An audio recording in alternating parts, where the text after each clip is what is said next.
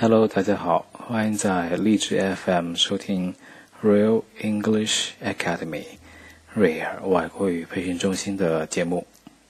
今天为大家带来的是咱们的新节目 Daily Phrase 每日表达。In our new uh, radio program, you are going to listen and learn a lot of useful phrases that you can use in your daily life.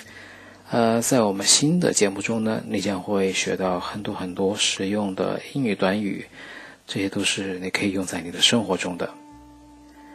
Okay, so let's check out our daily phrase. 下面我们来听一下我们今天的每日一句。I wouldn't go that far. I wouldn't go that far. Can you guess the meaning of this phrase？你可以猜到这句话的意思吗？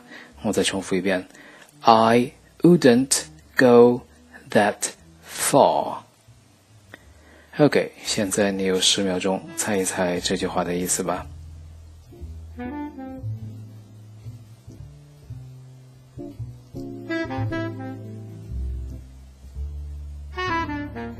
Okay, what's the meaning of this phrase? 这句话是什么意思呢？Let me tell you，我不是这么认为，我不是很赞同。Did you get that？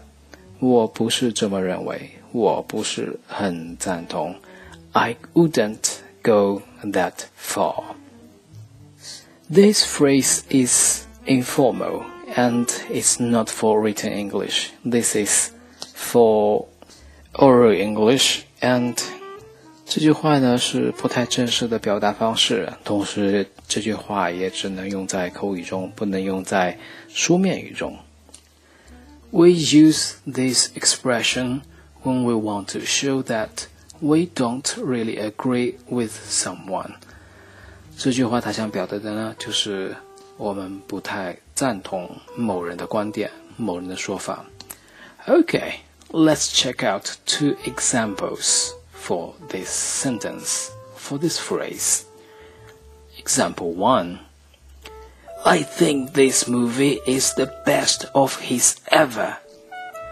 Oh, I wouldn't go that far. His previous movie is his best that I have seen. Okay, one more time.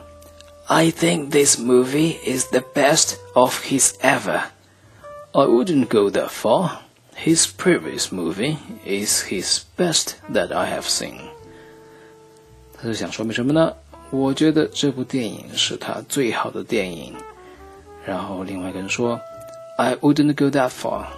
我不这么认为，因为他之前的电影才是我觉得最好的一部电影。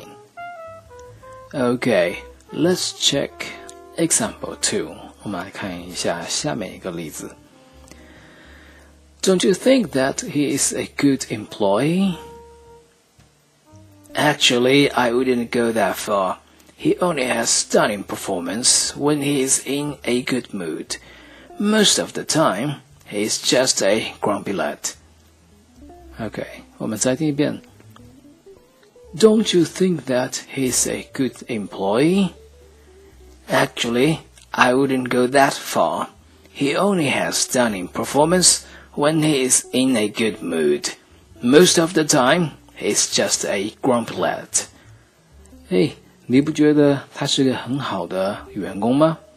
哎呀，其实呢，我不是很赞同，因为他只有在他心情好的时候工作才足够的出色，大部分时间呢，呃，他的心情好像都不是特别的好。OK。 希望通过上面的例句呢，可以让你学会怎么去利用今天的 useful phrase。I wouldn't go that far。我不是这么认为，我不是很赞同。One more time。I wouldn't go that far. Okay, thank you for listening for today's program. 如果你有什么意见和建议，有什么想法，有什么新的 idea 的时候，记得给我们留言，OK。如果你喜欢，记得给我们打赏荔枝，也可以点赞哦。，OK。Miss you tomorrow，OK。Have a good night. 拜拜